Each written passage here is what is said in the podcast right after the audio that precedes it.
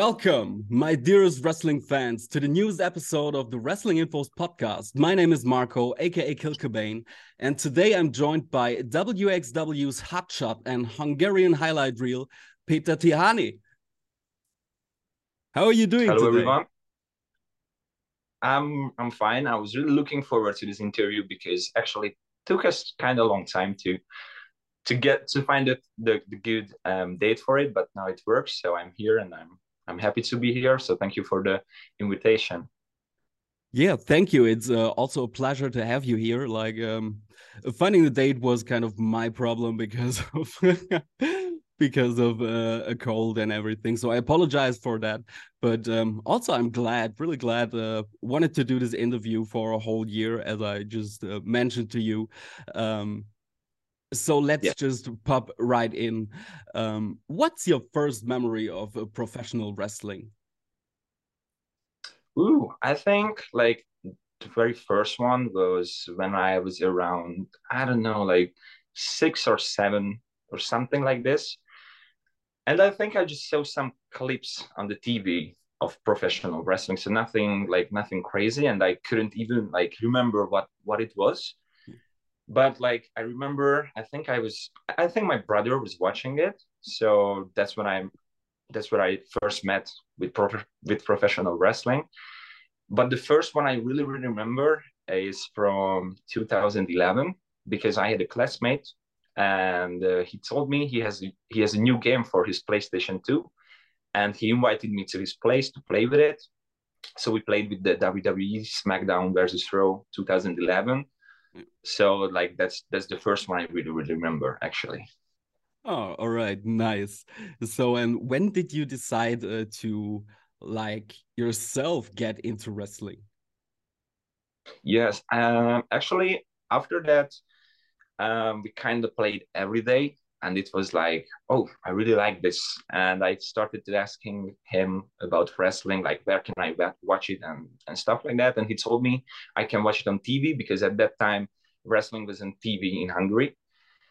So after that i started wrestling like i don't know like a year later or something. So i started when i was 12 actually. Oh, okay, that's uh, that's uh, pretty young. So you're actually a seasoned veteran. Um, i mean kind of yeah. So overall i do this for 10 years with the trainings but i had my first professional match almost five years ago.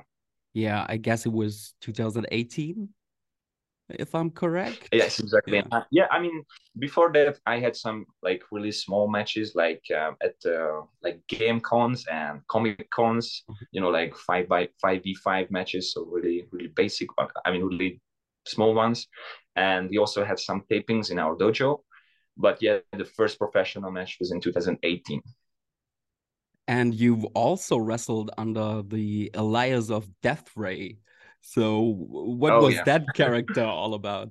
Um, actually, it was not my idea. Um, I worked Death Ray as Death Ray in Austria for one promotion only because the promoter asked me to do that, and I was very young. I mean, I'm still young, but I was way like, even younger, and uh, he gave me some bookings, so I was like, yeah, why not?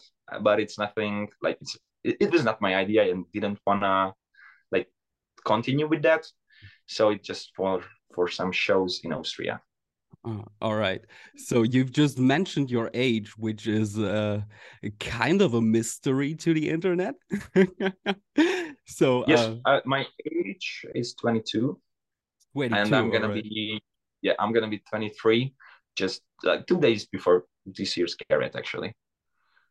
Awesome. So, um, I was already baffled when I've learned that you're uh doing like uh the trainings and uh, be like one of the regular trainers in uh HC Dub and also in WXW. Um, but but I was like um thinking you would be like two to three years uh, older, but but that's uh, even more impressive. So uh, when did you start to So uh, yeah. also train the others? Yes, so I in Hungary I started when I was 18, and actually it was before my first professional match. And uh, Dover is our head coach. Actually, Yeah. he manages like the dojo with everything. So he's the the president of the dojo, and he asked me if I want to do the trainings, and it was like pretty new for me. But I was like, yes, of course, of course, I want to do it. And from then, like I did like almost every day. And last year I became um, the head coach of the HCW dojo. Dover is still the president, but I'm the I'm the head coach. So since last year, it's uh, yeah, I do everything actually. Awesome. So, which of those roles do you enjoy more, like uh, the training or uh, to represent yourself on stage? Or actually both. Both are very different. But I really like to be a trainer because when I'm running the classes, and I have to like give feedbacks and like correct the mistakes. I also learn.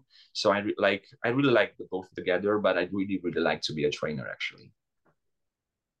I, nice. I like I can choose which one I like better because I think both of them are different. I just love both. It like uh, tingles just uh, several uh, interests, right? So it's like uh, those two together are like the best of both worlds. I guess. Yes. Exactly. Um, um, how would you describe your your wrestling style in a few words?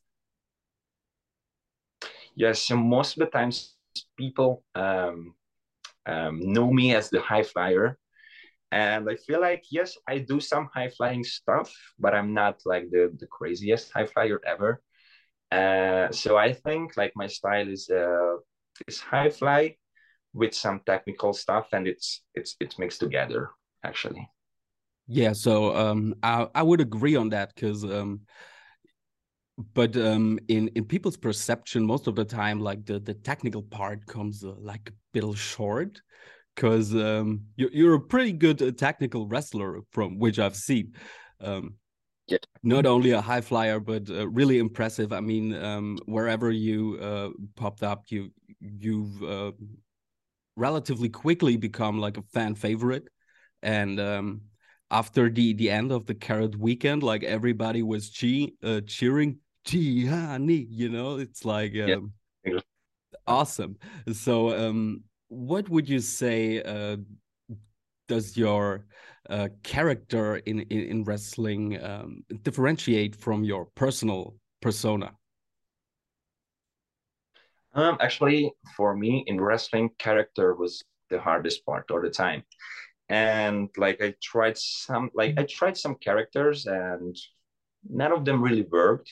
So when I started work with WXW, um, like we changed it to be more like me actually. Like I'm, I'm a happy guy. I'm, I really enjoy the stuff I do and everything. So I started to bring that into the ring.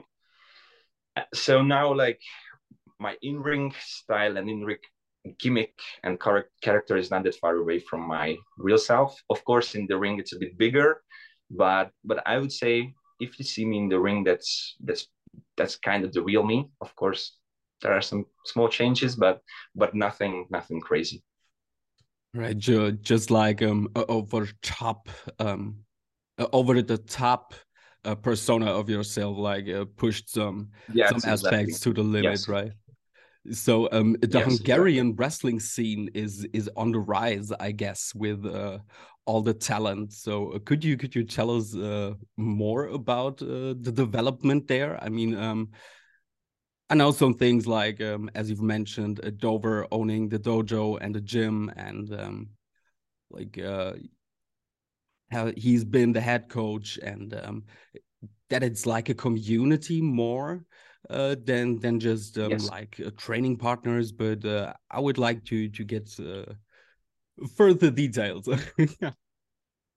yes, exactly. So um, first of all, Hungarian wrestling was like there was no wrestling in Hungary before 2010. Of course, like way back way back then there was, but um, with political stuff and everything, wrestling kind of disappeared. And HCW was the first promotion in Hungary, and they started in 2010. And the dojo, our dojo, which is the HCW dojo, uh, started in 2012. and now it's 2023 and now we have three promotions in hungary we still have the dojo um, and Dover yes also owns a gym and just like you mentioned our dojo is not just the place where you can train but it's more like you know community for the guys who like who like wrestling. And if someone comes to our training maybe he doesn't want to be a wrestler later but he he or she comes to the trainings because because like like the people there and like they they make friends there and like they just having a good time. So yes that's true. It's not just like a training facility for the guys. It's it's like a, a second home for them so yeah now we have three promotions we have hcw we have passion pro and we have uh, xwp uh, which means there is wrestling in hungary in almost every month which is which is really cool and it was not like this like around I don't know like 10 years ago or something. So I th- I feel like it's getting bigger and bigger like every year. Awesome. So I think this is uh, like something really special you have out there because uh, um, every now and then when I talk to to to other guys uh, like uh, colleagues of yours and and they were like, "Oh, have you have you seen what they what they are doing in in Hungary?" Like um, one of the episodes of uh, the X-Men's uh, podcast uh, where yes. Where they talk about the experience when he was there with Laurance Roman and they said, oh it was like uh, like nothing else we've ever experienced before. It was like yeah. so chill and just a community where you can just uh, you know set your mind. And um, I think it's great. And um, also like with Passion Pro um, definitely wanting to to come over there and uh, see it for myself because um, the, the shows you've been putting up were pretty awesome. So really looking forward to that. Um, we we spoke about the the Hungarian talent. Like, who do you think we should look out for uh, in the next few years the most? Yes, so I would definitely say um, Gulyás Junior. Yeah, like definitely. I mean, like he's yeah, for sure. Like he he he worked at he, he does like WXW and also his tag team partner um Gulyás Vilmos, and together they are the Gulyás Bros. So I would I would say them. Also Iva Koleski, of course, um, Maverick again because he kind of stopped uh, because of his personal life, but he now came back to wrestling and he's he's he's a really talented um, wrestler. So BT2 um, yeah, I would I would say those guys. All right, nice. Um, last year you've impressed and uh, left an impact uh, thanks to your night one bout with Aigle Blanc. Um, what can we expect from you in this year's 16 Carat gold tournament? So actually today they just um, uh, posted my match, my first round match, and it's gonna be against Trey Miguel and I really wanted to work with him, and and I have and now I have the opportunity to do so. I feel like I have to like show them, like uh, like I deserve this this match. So actually, I'm really really motivated. I I train more, and now this year I don't have an injury because last year I had an injury before 16 carats, so I couldn't really train in the ring or in the gym. My left arm was in a like a cast, like my full yeah. arm, so I couldn't really move it so now now it's it's way easier because now everything moves so i can train more so actually i want to do better than last year so be ready guys um i, I guess um the in in Trey Miguel you have a great opponent like because I because I think your your styles could really match up yes. well. Would also have exactly. loved to to see you against uh, one of the Mexican guys like Arez or uh, Komander. Um, yes, that would be great. Yeah, right. But but I'm also really looking forward to it. Um, I'm just repeating myself again, but uh, it's it's awesome. So uh, you've just mentioned you yeah. you're also looking forward to to clash with Trey. Um, so what what do you think uh, will be the the deciding point in his match? Hmm, that that's a good question actually. Mm, hmm.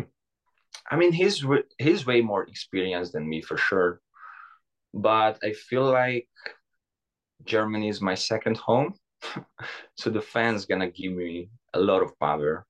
So I feel like that's that's gonna make the the difference for sure. All right, everybody cheer for you, and then uh, yeah, then there should be no problem. So, yeah, um, hopefully. what what what are your what's your take on uh, having the the world championship on the line in the tournament? Yeah so actually um it would be really really great and i try my best for sure but this year 16 carats every wrestle is like really really good. So the competition is is there for sure. So i have to i have to bring my best if i want to win that title so hopefully the the, the work i put in will pay off at the end. So it would be really really nice to be the the new WXW champion in my second um, 16 carat ever. So that that brings me to my next questions. Uh, do you feel ready yes. to become the WXW Unified World Champion? Actually, that's a good question. Um, I feel like I still have to improve a lot. Um, so actually, I'm not sure yet if I'm ready. I would say maybe not, but you never know what the future holds. So yeah, right. Maybe I'm going to win it. If I win it, then it looks like I'm really ready. But I feel like I I can I can be even better than now. So so yeah, we, we, we will see for sure. What's your boldest prediction for WXW in 2023? Uh, the connection is a bit bad, so I didn't oh, understand oh, the, right. the question at the end. Okay, no worries. So, what's your boldest prediction for WXW in this year? Uh, for myself, you mean?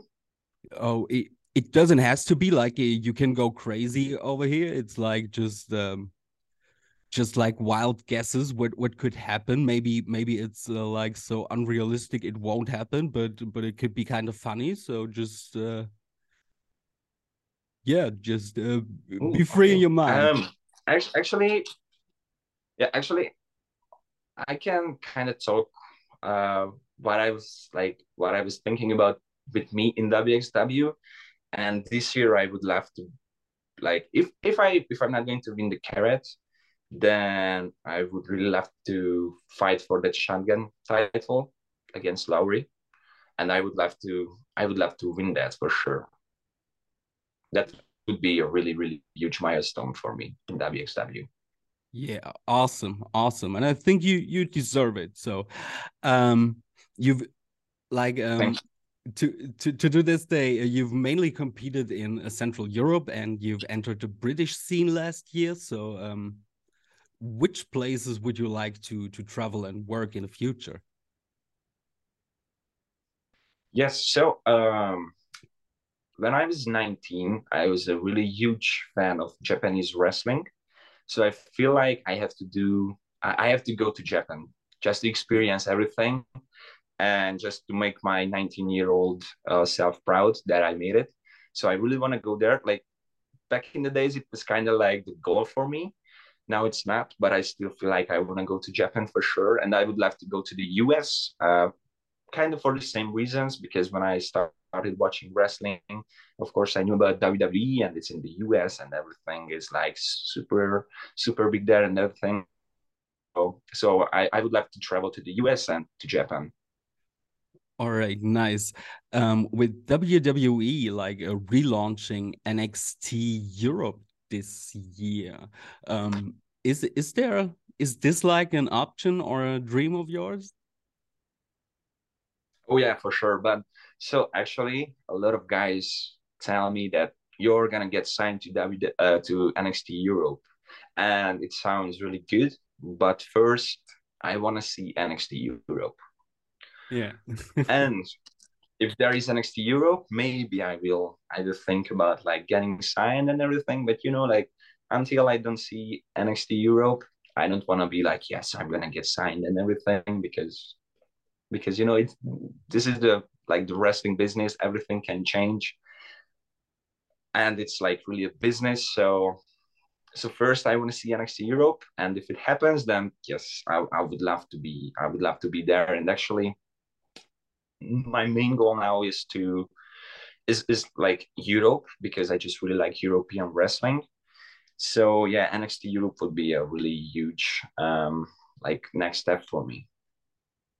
Yeah, but but I think you you have like um a, a really healthy view on that because um like if you if you look forward to something with which uh, just might be in the stars and not really happening and you're yes. just putting too much effort in it um, it might turn out bad so um, really yes. appreciate appreciate even, your opinion here yeah i mean even if it's not going to happen i will um, like still still put the work in maybe like try to work more in the uk um, and also I have some plans with WXW, which I will tell you later if they're gonna happen. So even if it's not gonna happen, um, I I have some options. I would say. All right, awesome. So with uh, Dover and Icarus as the fathers of the Hungarian wave of success lately, um, who are the people who influenced you the most in your career? Um, you mean like from all around the world? Yeah right who who had like the, the, the most impact on on you as a performer and uh, also as a person like um like mentors yeah. or something yeah so I, I, would like i have to say um the arrows of hungary for sure because i know them like i know them for almost 11 years now and I kind of grew up with them. You know, like I was 12 when I started wrestling, and they were like always always there for me. So like the arrows are are my are my mentors for sure. Um, and also since I started working with WXW, um, Robert Dreissker um, is is kind of kind of the same because he helped me a lot. So since I'm since I know Robert and WXW, I feel like I improved the most. So he he helped me a lot, and those guys helped me a lot, not just in wrestling, but in in life general. But if I have to say, um, like wrestlers, I, I was looking up to when I was when I started watching wrestling, I really liked um, Daniel Bryan, and of course um, John Cena in the beginning. And John Cena is still still the best, I would say. um, so those guys for sure. I really liked uh, and really like Finn Balor, Prince Devitt, um, and Zack Sabre Jr. Actually. All right, that that's a, a interesting mix, but but but I like it. Yes, um, it is for sure. Yeah, but like um, I mean, it's, it's like different styles and everything, but I but those guys just like for some reason they were like like my favorites, you know. Yeah, true. Also in uh, Daniel Bryan, we have a, a former WXW champion, and uh, I guess yes, uh, C Cena is like just a uh, generational is the phenom. To... Excuse me. Uh, like yeah, John Cena is like the childhood hero, you know. Yeah, right. It, it, was like just just our generation, and and seeing him with spinner title and everything was like so uh, appealing. Like uh, it was just yes. great. I agree. Um, so yeah. we spoke we spoke about uh, the arrows of Hungary, and um, which are arguably the best tag team in Europe right now. Could you see yourself uh, like follow in their footsteps, footsteps, uh, and leave a mark on the tag team division yourself? Mm, actually, um, I I was in a in a tag team around 2018 and 19 with some Hungarian guys, but mostly with BT. And when we were working in a tag team, I was thinking, and he was thinking about um, like working together uh, in the future and everything. But life happened, and a lot of changes happened. So since I am a single wrestler, I I mean I don't have anything against tag team wrestling, but for some reason I feel like single wrestling is is my main main goal. So, but you know you never know. It can it can it can change. Maybe I will find the tag team partner who I can work like really good and then maybe we're gonna stick together and do a lot of wrestling uh tag team wrestling stuff. But now i would say i focus on my single single career. All right nice. And um, what does peter Tihanyi do in his spare time? Like uh, what what are your interests uh, besides wrestling and uh, going to the gym? Yes so exactly uh sorry uh so actually don't die on um, me right here. Yeah I, I i don't really have like free time. Um but if i do have some uh i really like to do grappling. I did uh, i used to do brazilian jiu-jitsu bjj right. but but i but i had to stop because because uh, because of wrestling.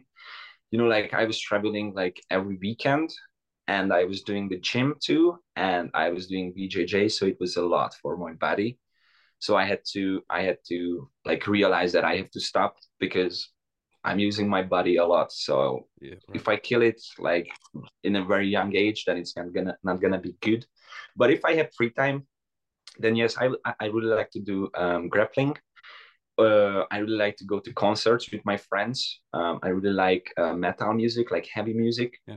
Um, and I used to like I don't know, like a couple of years ago, uh, I really like to go to parties and everything, but I don't really have the time to do that now.